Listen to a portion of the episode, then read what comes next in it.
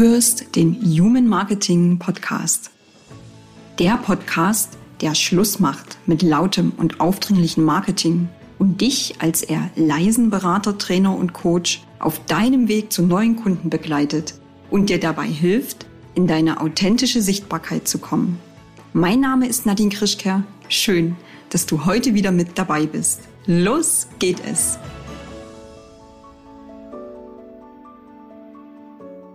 Krisen prägen die heutige Zeit und zwingen uns Menschen mit zahlreichen Unsicherheiten umzugehen, privat wie beruflich. Es ist daher auch kein Wunder, dass ein regelrechter Coaching-Boom herrscht und immer mehr Berater, Dienstleister und Trainer auf den Markt strömen, die Menschen ihre Hilfe anbieten. Das bedeutet gleichzeitig, die Konkurrenz wird größer für jeden von uns. Und wir müssen uns gegen immer mehr Mitbewerber durchsetzen. Natürlich kommt es in erster Linie auf gute Qualität an. Aber egal wie gut wir sind, es wird höchstwahrscheinlich immer Unternehmer geben, die ähnlich gut sind oder sogar noch besser. Wenn wir beim potenziellen Kunden punkten wollen, braucht es deshalb mehr als hervorragende Qualität und herausragende Leistung. Mein heutiger Gast weiß, wie Unternehmer unter diesen Bedingungen einen Zugang zum Kunden finden und worauf es bei der Markenentwicklung ankommt. Er sagt, Vertrauen, Authentizität und Wertschätzung gedeihen auch in krisenhaften Zeiten am schnellsten durch multisensorisches Erleben. Wie das genau geht, wie du als Personenmarke eine höhere Kundenloyalität erfährst und mehr Wirkung mit deinem Marketing erzielst und wieso Marketing nicht gleichbedeutend mit Manipulation ist, das erfährst du in der heutigen Episode. Seit 25 Jahren fasziniert mein Gast das Phänomen Marke er ist Gründer und Geschäftsführer der Agentur Touchmore und leitet gemeinsam mit seinem Geschäftspartner das Multisense-Institut für sensorisches Marketing. In seiner Arbeit setzt er sich aus der praktischen und der wissenschaftlichen Perspektive mit Markenführung auseinander. Für eine höhere Kundenloyalität und mehr Wirkung im Marketing. Ich freue mich ganz sehr, dass du heute hier bist und wir unser Gespräch aus der Lounge-Episode vertiefen können. Herzlich willkommen, Olaf Hartmann. Ja, ich freue mich auch wieder dabei zu sein. Hallo Nadine. Hallo, ich grüße dich. Und ich möchte gerne mit einem kleinen Warm-up beginnen, dir zum Ankommen ein paar Fragen stellen, damit auch meine Zuhörerinnen dich ein bisschen besser kennenlernen. Ich werde dir jetzt ein paar Fragen stellen und meine Bitte ist, antworte spontan und möglichst mit einem Wort. Mhm. Was beschäftigt dich?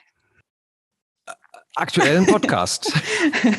Aktuell der Human Marketing Podcast. Genau. Oder dein Markenkraft Podcast, je nachdem. Genau. Richtig, ja. Ähm, nächste Frage. Was magst du für dein Leben gern? Äh, Sport. Okay. Was kannst du überhaupt nicht ausstehen? Unehrlichkeit.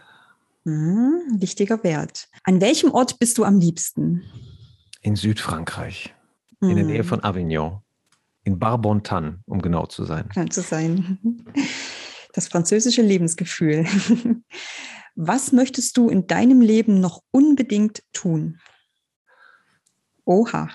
Oha. Äh, ich glaube, einen sehr langen Wanderurlaub machen mhm. in den Dolomiten. Mhm. Ohne Handy, ohne Tablet. Ohne Handy. Aber du hast gesagt, ein Wort. Das war ein aber Wort. jetzt sehr viel mehr als ein Wort. Okay. Ja. Also ich wir fassen das zusammen. Wanderurlaub ohne Handy. Wanderurlaub ohne Handy. ist okay. Letzte Frage. Warum bist du hier? Äh, weil du mich eingeladen hast und weil wir so nett miteinander geplaudert haben und dein Charme mich überzeugt hat, dass äh, wir jetzt über Markenbildung von Trainern und Beratern sprechen. Jetzt werde ich rot. Ein wenig. Ein wenig. Nein, aber es ist tatsächlich das Thema Marketing und Marke. Ich würde jetzt gern einsteigen in unser Thema und die, unser Gespräch von der Lounge-Episode fortsetzen, wo wir ja auch schon über das Thema Manipulation gesprochen haben. Manipulation in Werbung, in Marketing ist, ist allgegenwärtig. Sie lenkt unsere Entscheidungen, unsere Handlungen. Und die Frage, die daraus resultiert, der ich mich ja auch selbst stelle als Human Marketing Mentorin, ist Marketing ist multisensorisches Marketing gleichzusetzen mit Manipulation? Ähm, in der Interpretation würde ich sagen, nein. Das eine ist, man überschätzt auch die Kraft, die Werbung auf uns hat und Marketing. Das sind ganz viele kleine Impulse, die eher so nudgeartig Gedanken in eine richtige Richtung und eine gewünschte Richtung lenken können, aber nur in der, wenn man das sehr lange durchhält, über einen sehr langen Zeitraum, sich dann in Muster verdichten. Also man unterschätzt, man überschätzt die Wirkung und man unterschätzt, wie schwierig das eigentlich ist. Und deshalb, wir sind keine willenlosen Wesen, die irgendwie mhm. durch die mhm. Gegend laufen und mal eben durch einen Impuls dann plötzlich unsere Meinung ändern und Dinge tun, die wir eigentlich gar nicht tun wollen. Das heißt, gute Kommunikation, und das ist ja Marketing, ist ja im Endeffekt das, die, erstmal das Erkennen von Wünschen und Zielen der Menschen. Mhm. Und dann das Schaffen von relevanten Dienstleistungen. Also erstmal muss ich äh, vielleicht noch auch ein bisschen eine Erweiterung, was, was um sich greift, was in den letzten Jahren, was ich immer wieder erlebe. Marketing wird ja heute auch auf, auf Kommunikation reduziert. Ja.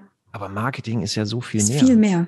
Marketing beginnt ja grundsätzlich beim Produkt. Ja, also das mhm. ist Marketing. Dann die Preissetzung ist Marketing. Also der, die klassischen vier Ps, ne? Äh, Price, Place, Promotion und Product. Also man fängt beim Product an die, die Art, wie, wie ich meine Marke halt überhaupt, mein, mein Produkt überhaupt präsentiere. So, und, und heute spricht man beim Marketing immer nur irgendwelche bunten Bilder oder irgendwelche ja, Marketing-Kommunikationssignale zu schaffen. Werbespots, so, Jingles. Genau, genau. Und das mhm. ist ein ganz geringer Teil des Marketings. Mhm. Ähm, aber am Schluss geht es beim Marketing in der, im Destillat darum, auch Marke zu bilden. Das ist das Optimale, was passieren kann im Marketing. Und was ist Marke eigentlich?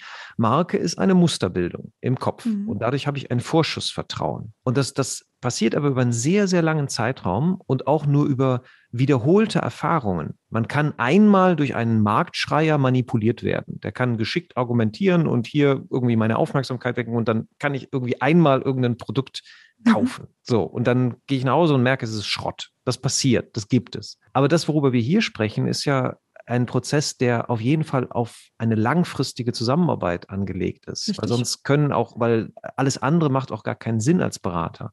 Weil man kann nur so viel Menschen in seinem Leben treffen und auch nur so viel Menschen übers Ohr ziehen. Das heißt, das heißt, ähm, wenn ich dann also meine Leistung einfach über einen längeren Zeitraum am Schluss nicht erbringe, dann, dann zerplatzt sowieso. Die, der schnellste Tod eines schlechten Produktes ist gute Werbung. Das musst du jetzt bitte nochmal erklären. Der schnellste Tod eines schlechten Produkts ist gute Werbung, weil durch gute Werbung die Menschen schnell dazu geführt werden, mhm. sie, weil sie ja besonders gut ist, das Produkt auszuprobieren. Und wenn das Produkt dann nicht das erfüllt, was es verspricht, dann war es das das letzte Mal. Dann das wird nicht wieder gekauft. Und einen Markenartikel aufzubauen und auch sich selber als Personenmarke zu inszenieren, kostet sehr viel Geld und kostet sehr viel Kraft. Und wenn man das tut für ein Produkt, was am Schluss nicht das liefert, was man verspricht, dann kann man es auch direkt sein lassen, weil das ist einfach eine Geldvernichtungsmaschine. Mhm. Von daher möchte ich da so ein bisschen diese, diese, diesen negativen Touch rausbringen, dass Marketing grundsätzlich etwas ist, was man nicht tut, wenn man seriös ist.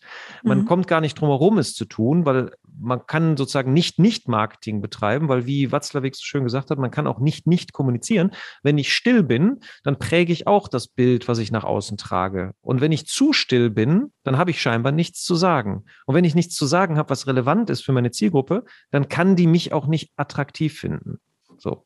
Und dann ist es ein bisschen kontraproduktiv. Das sind als eine starke These gerade für zurückhaltende Menschen, die ja per se eher, ähm, eher still sind. Ähm, aber ich möchte nochmal auf einen anderen Punkt zurückkommen. Ja, aber lass mir, darf ich da ja? mal kurz einhaken? Ja.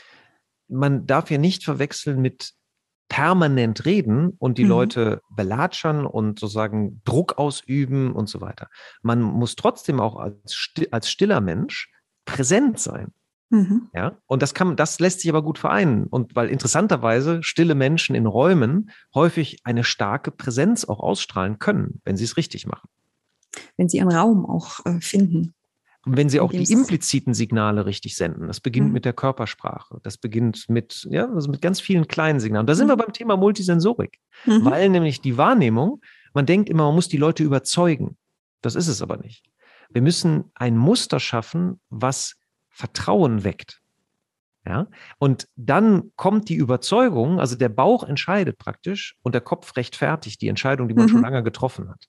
Das heißt, es geht eigentlich eher, eher um dieses, äh, um dieses wahrnehmbar machen und, und sichtbar werden. Und das hat nichts damit zu tun, die Leute aggressiv totzuquatschen, weil das ist nämlich kontraproduktiv. Sichtbar werden auf die Art und Weise, die ich bin. Also sichtbar werden in meiner, in meiner tatsächlichen Persönlichkeit und nicht in etwas, was ich versuche zu kopieren. Genau.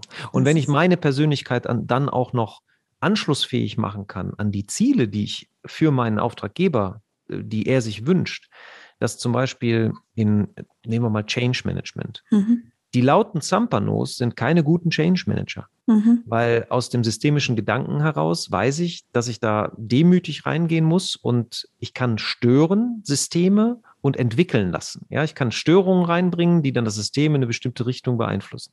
Und da sind halt die, die lauten Signale nicht die, die wirklich wirksam sind. Es sind meistens diese gärtnerische Energie, diese Mentalität, immer da sein, immer pflegend.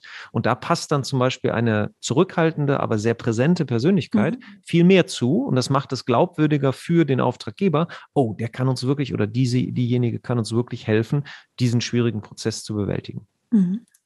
Ich komme jetzt trotzdem nochmal auf eine Aussage von dir zurück. Erstmal danke, dass du das jetzt äh, nochmal so ausführlich dargestellt hast. Ich habe in meiner Anmoderation die These aufgestellt, hervorragende Qualität und herausragende Leistung reichen nicht aus, um beim potenziellen Kunden zu punkten. In dem, was du vorhin gesagt hast, klang das ein Stück weit anders, zumindest in meinen Ohren. Dass es eine Kombination braucht aus hervorragender Qualität, herausragender Leistung und Persönlichkeit. Ja, und, und wahrnehmbar. Also mhm. die Wahrnehmbarkeit dieser herausragenden Qualität. Mhm. Und was man auch verstehen muss, das, das kennt man aus, dem, aus meinem normalen Geschäft, weil wir ja normalerweise keine Personenmarken beraten, sondern eher ja. große, große Unternehmen, die halt entweder Produkte oder Dienstleistungen vermarkten. Ähm, das, aus der Markenforschung wissen wir, dass die Menschen eigentlich nie eine Optimierung anstreben sondern es gibt so einen Begriff, der heißt Satisficing. Ja, das ist ein komischer Kunstbegriff. Mhm. Aber, aber mhm. man hat herausgefunden, dass, dass, dass die Menschen lieber die sichere Wahl treffen, und zwar sicher im Sinne, dass es keine falsche Entscheidung ist. Und da kommt dieser geniale Spruch her, nobody ever got fired for hiring IBM. Ja, mhm. da sagt gerade IBM nicht, wir sind die aller, allerbesten, die einzigen, die das und das können, sondern hör mal, für deine Karriere besser, wenn du mit uns arbeitest, weil wir sind einfach gut. Wir liefern das, was wir versprechen und deine Karriere ist nicht in Gefahr. So, und, und das, das zu verstehen, dass das auch eben, dass man nicht immer der Beste sein muss in seinem Bereich, sondern am Schluss für den Auftraggeber einfach auch eine sichere Wahl darstellen muss. Und diese Sicherheit, die entsteht halt durch eine Vielzahl von Signalen, durch einen Auftritt, durch die Art, wie ich meine Leistung präsentiere, durch die Sicherheit, die ich gebe, durch Systeme. Und all das muss aber spürbar werden. Ja, das reicht nicht, dass ich das alles kann. Ich muss es auch im Vorfeld spürbar machen, mhm. dass ich es kann. Mhm. Du hast uns jetzt ganz viel erläutert und erklärt in Richtung Qualität, in Richtung Leistung, Persönlichkeit, Wahrnehmung sichtbar werden. Was ist denn aus deiner Erfahrung heraus die größte Hürde, warum Menschen nicht in die Umsetzung kommen? Zu all diesen Punkten, die wir gerade besprochen haben. Nicht in die Umsetzung bezogen auf die Darstellung ihrer Leistung, also auf, auf das eigene Marketing? Mhm, genau. Ähm, ich glaube, aus der Angst heraus, sich zu zeigen. Also das ist ja in jedem so angelegt. Ob man, da hat man etwas, ja, Befürchtung, dass man an dem eigenen Anspruch scheitern könnte und dass man sich lächerlich macht. Also es gibt ja verschiedene, alle die Grundängste, die der Mensch in seinem ja. Leben hat. Und eine davon ist unter anderem eben auch sozial ausgegrenzt zu werden. Deshalb ist es ja so, so schrecklich, vor großen Gruppen zu reden, weil man ja theoretisch sich lächerlich machen könnte. Ne? Das ist, und da drin ist die große Angst der sozialen Ausgrenzung, weil wir evolutionär halt so ähm, überlebt haben, dass wir von der Gruppe akzeptiert wurden. Es war früher gefährlich, von der Gruppe mhm. ausgestoßen mhm. zu werden, weil dann unsere Überlebenschancen stark sanken. Das heißt, das ist tief in uns drin, evolutionsbiologisch. Und diese Ängste die beschäftigen einen sehr stark, binden viel Energie und sind häufig überproportional groß. Ja, man denkt immer, alle anderen sind besser als ich und äh, stellt dann auch sein, sein eigenes Licht, sein eigenes Licht schnell unter den Scheffel. Und das, das hindert dann, dann ist man gehemmt, dann, dann ja. traut man sich nicht. Und wenn man, wenn man diese, diese, diese Komfortzone aber ein paar Mal verlässt und merkt, oh, da passiert ja gar nichts, ja, das, da passiert nichts Schlimmes. Und vor allen Dingen, wer sagt denn, dass es beim ersten Mal sofort klappen muss. Ja, also wenn, wenn man, wenn man Künstler, wenn man Artisten im Zirkus sieht, der, der Meisterjongleur unterscheidet sich von dem blutigen Anfänger, der es niemals lernt, weil der Meisterjongleur schon 100.000 Bälle mehr aufgehoben hat als der blutige Jongleur. Ja, und immer wieder seine Komfortzone sozusagen erweitert. Wachstum findet an der Grenze statt. Das heißt, der Säbelzahntiger, um bei dem Bild von der Evolution zu bleiben, der ist mitunter gar nicht so gefährlich und so überdimensional groß, wie es uns die Angst äh, erscheinen lässt. Korrekt. Der ist überhaupt nicht mehr da. Das muss man sich auch mal hm. äh, vor Augen führen. Was ist denn der Säbelzahntiger heute? Ja, also früher konnte man wirklich sterben und da war die Verlustaversion sozusagen zehnmal wegspringen vor einem Stock war besser als einmal nicht wegspringen vor einer Schlange. Aber mhm. wir leben ja heute in einer Welt, unser körperliches Überleben ist definitiv nicht gefährdet. Und dann passiert mal was, dann mag uns mal jemand nicht. Ja und?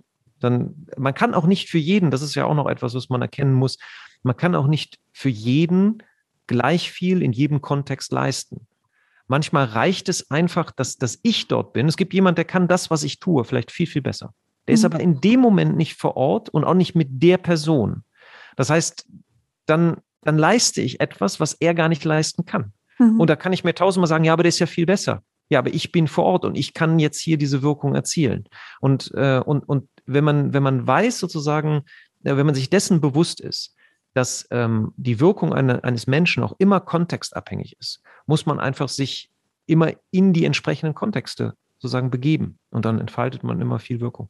Mhm was ich meinen, meinen Kundinnen auch, auch mitgebe, denen ja diese Ängste oder diese Überlegungen tatsächlich nicht fremd sind. Natürlich gibt es äh, zig Coaches, Berater und Trainer auch zu deinem individuellen Thema. Ähm, aber die Kombination, du als Mensch mit deiner Persönlichkeit in Kombination mit dem, was du kannst, das gibt es nur einmal. Richtig. Und dann hm, vielleicht nochmal zu diesem Thema ne, Selbstdarstellung, Marketing mhm. und so weiter. Was hindert einen? Zum Beispiel die eigene Website zu texten. Mhm. Das ist total schwierig, den eigenen mhm. Anspruch dann mal in Worte zu fassen und dahin zu schreiben. Das Versprechen in die Welt hinauszugeben. Aber genau das braucht's. Also so eine innere Klarheit. Und dann kommt überhaupt das, worüber wir am Anfang gesprochen haben, multisensorisches Marketing, all das. Also das, das ist erst relevant, wenn man seine Botschaft klar hat. Mhm. Erst die Botschaft, dann den Kanal. Ja, und mhm. die Kanäle ne, sind eben multisensorisch wirksamer und all das. Aber erst muss die Botschaft klar sein. Und zwar auf einer funktionalen Ebene und eben auch auf der psychologischen Ebene. Und das gilt auch im B2B-Bereich, wo ja deine Kunden alle unterwegs sind. Ja. Da gibt es funktionale Ziele, da muss eine bestimmte Leistung erbracht werden. Und dann gibt es aber darüber auch emotionale und psychische Ziele. Zum Beispiel eins davon das Bedürfnis nach Sicherheit. Das, das zweite kann zum Beispiel manche, manche Auftraggeber brauchen diese, diese emotionale Verbundenheit. Ja, die mhm. brauchen jemanden einfach nur als ähm, sozusagen Resonanzkörper. Das ist mhm. verblüffend. Also wo, wo jemand sagt, ja, also ohne dich wäre das ja nie entstanden. Und was, was ist da eigentlich passiert? Man war einfach nur da und hat zugehört und die richtige Frage im richtigen Moment gestellt. Ja, mhm. und, und das gut zu verstehen, für welchen Kundentyp man selber auch der beste Berater ist, mhm. ist also der Beginn der Markenbildung. Nämlich dann kann ich diesen Typ nämlich auch spürbar machen. Und dann werde ich für die Menschen attraktiv, die genau nach dieser Kombination von Fähigkeiten oder Eigenschaften in Beratern und Coaches halt suchen. Ja, oder auch empfänglich sind. Ja, genau. Und dann ist es, ja, das ist ja auch ein Punkt, um auf unsere Ausgangsfrage zurückzukommen, Manipulation. Ähm, in dem Moment, wo du mit deinem Produkt, mit deiner Leistung, mit deiner einzigartigen, einmaligen Persönlichkeit, die gibt es halt nur in dieser Kombination, auf Kunden triffst, die dafür empfänglich sind, dann reden wir nicht mehr von Manipulation. Doch. Eindeutig. Und zwar, du manipulierst, du manipulierst diese, diese Menschen, dich attraktiver zu finden. Ja, aber zu ihrem eigenen Guten. Das ist der wichtige Punkt. Also natürlich, wenn, wenn, wenn du die Fähigkeit entwickelst, dich so darzustellen, dass sie dann auch das erkennen, was sie brauchen, also wie gesagt, dann lass uns dieses Wort Manipulation einfach auf sozusagen auf den Müll kippen, weil darum geht's nicht. Es geht immer um Signale, die mhm. Wirkung entfalten. Und wenn, wenn man Signale schafft, die den Kunden dazu führen, deine, deine Qualität schneller wahrzunehmen, intuitiver wahrzunehmen, mhm. eher zu glauben, also eine Glaubwürdigkeit. Das erste ist ja, das vielleicht mal grundsätzlich mal. Ähm, Markenbildung findet ja immer in, in Phasen statt. Und das mhm. erstmal, man muss bekannt sein. Das heißt, man muss überhaupt verfügbar sein. Und das ist auch wieder evolutionär. Vertrauen entsteht auch durch Vertrautheit. Sonst würde niemand Bandenwerbung im Fußballstadion machen, weil da steht ja dann meistens einfach nur das Logo, da steht dann Buderus oder sonst was mhm. und nichts dabei. So, mhm. warum machen die das? Die erklären keinen Produktvorteil, keinen funktionalen Nutzen, nichts, einfach nur Buderus. Aber weil das ist ein, ein, ein, ein Signal, erstmal, Buderus kann sich das leisten, in der Bundesliga äh, Bandenwerbung zu machen oder wer immer da geworben hat. Ja, das heißt, das scheint ja eine mächtige Firma zu sein. Das ist also sogenanntes ähm, dieses Cost Signaling. Das heißt, mhm. ich mache etwas, das zeigt, ich ich ähm, ähm, ich investiere Geld in die Darstellung meiner Marke.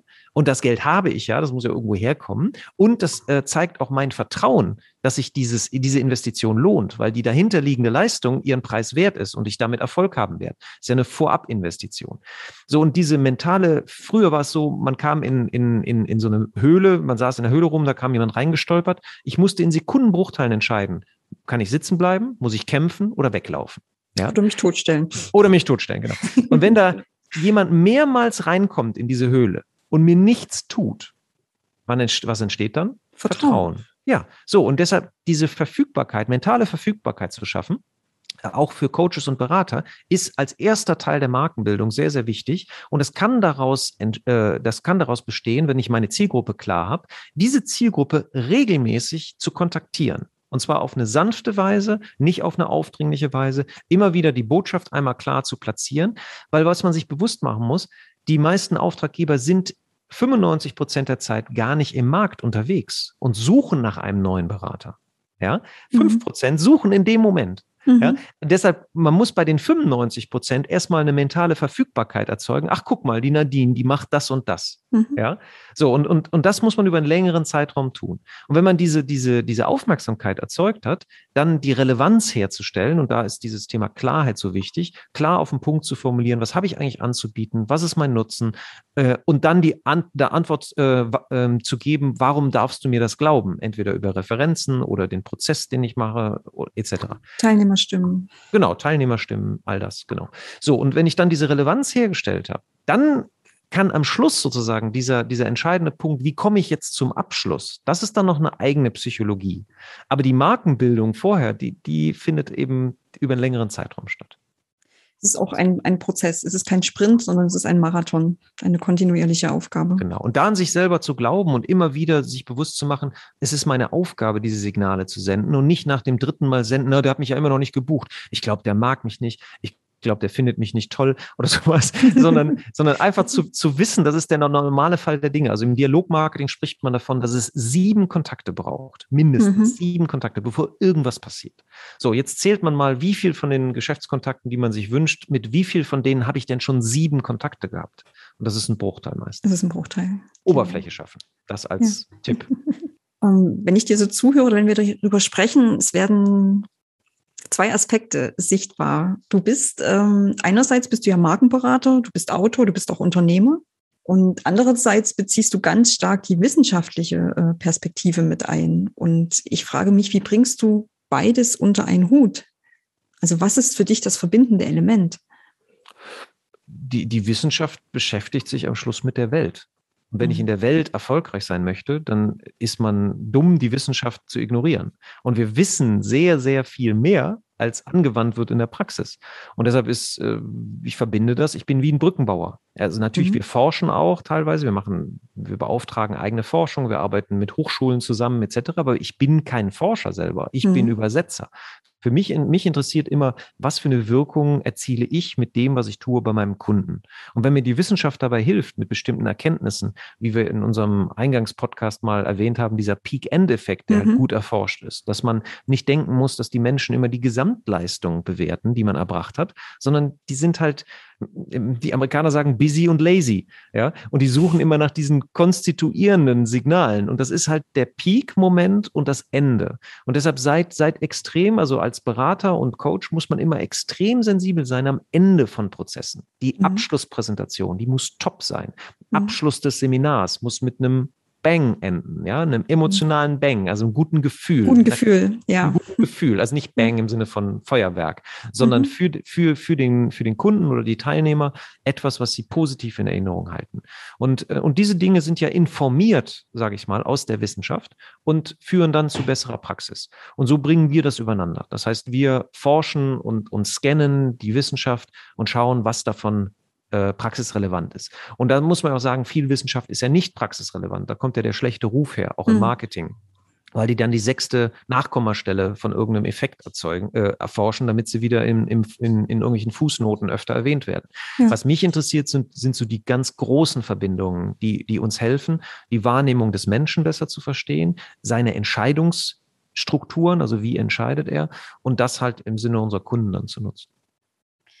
Das ist doch nochmal ein schönes Schlusswort, das mich zu meiner Abschlussfrage bringt. Hast du einen ganz persönlichen Life-Hack, der dir mit der in der mitunter lauten Businesswelt hilft, deinen Alltag zu erleichtern? Ein Lifehack. Aus der wissenschaftlichen Perspektive? Also ich habe einen ganz persönlichen Lifehack mhm. und der beginnt damit. Möchtest ich, du ihn verraten? Ja, der ist ganz simpel. Der hört sich ganz simpel an. Und zwar einfach, ich tatsächlich meditiere ich jeden Morgen. Mhm. Und ich bin selber ein, ein, ein Mensch, der immer in Tatendrang ist und mich dazu wirklich zwingen muss. Das ist sehr, sehr schwer. Aber ich merke über die letzten Jahre, wo ich das getan habe, dass mir das enorm hilft. Das ist mein Highlight des Tages. Damit starte ich klar in den Tag. Und ich merke, dass, dass ich früher immer gedacht habe, ich könnte mit mehr Aktion mehr erreichen. Und heute stelle ich fest, dass es eigentlich eben das definitiv nicht so ist, sondern es ist die Klarheit im richtigen Moment zu haben, bringt mich voran. Und dabei hilft halt alle Arten von Meditation. Und äh, wenn, wenn du dann noch einen, tatsächlich einen Tipp haben möchtest, es gibt äh, für, die, für diejenigen, die äh, der englischen Sprache einigermaßen mächtig sind, mhm. gibt es eine großartige App, die von Sam Harris heißt, die, die heißt Waking Up. Das ist mhm. die beste Meditations-App, die ich äh, kenne. Und er ist selber Neurowissenschaftler und das Ganze ist komplett ohne religiösen oder sonstigen spirituellen Beigeschmack. Es ist einfach auf der Basis die Qualität unseres Lebens ist abhängig von der Qualität unserer Gedanken. Und unsere Gedanken zu beeinflussen ist also eine Fähigkeit, das ist wie Bodybuilding, wo ich meinen Rücken mit stärke, damit ich keine Rückenschmerzen bekomme. Das heißt, diese Fähigkeit auszubilden, das ist ein Lifehack, den ich allen gerne mitgebe. Wofür ich auch vielen herzlichen Dank sage für die Offenheit und auch die Empfehlung. Um, wir sind am Ende dieser Episode angekommen. Herzlichen Dank äh, an dich, lieber Olaf, für diesen tiefen Einblick in Markenkraft und Personenmarke. Und ähm, wenn du tiefer einsteigen möchtest, liebe Zuhörerinnen, dann hört doch gerne in den Markenkraft-Podcast von Olaf Hartmann rein. Dort erfährst du alles über Magenführung und Markenforschung. Ich sage danke an dich, Olaf, an ja, euch, vielen Dank, Nadine. Ähm, dass ihr heute wieder mit dabei wart. Und wenn dir diese Episode gefallen hat, dann denke bitte daran, bewerte sie, teile sie, reich sie herum, empfehle sie Freunden, Bekannten, Arbeitskollegen, deiner Familie weiter, damit ich auch weiterhin so spannende Gäste wie Olaf Hartmann für dich gewinnen kann. Denn Human Marketing beginnt immer bei Menschen und endet bei Menschen. Wir hören uns in der nächsten Folge wieder auf iTunes und auf Spotify. Alles Liebe, Deine Nadine Krischka.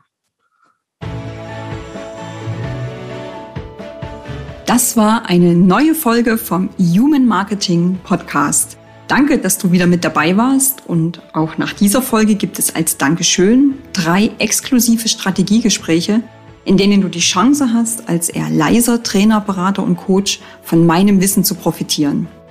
Wenn du dir diese Chance sichern möchtest, dann schau jetzt auf meine Webseite www.nadinekrischker.de. Findest du auch nochmal in den Show Notes.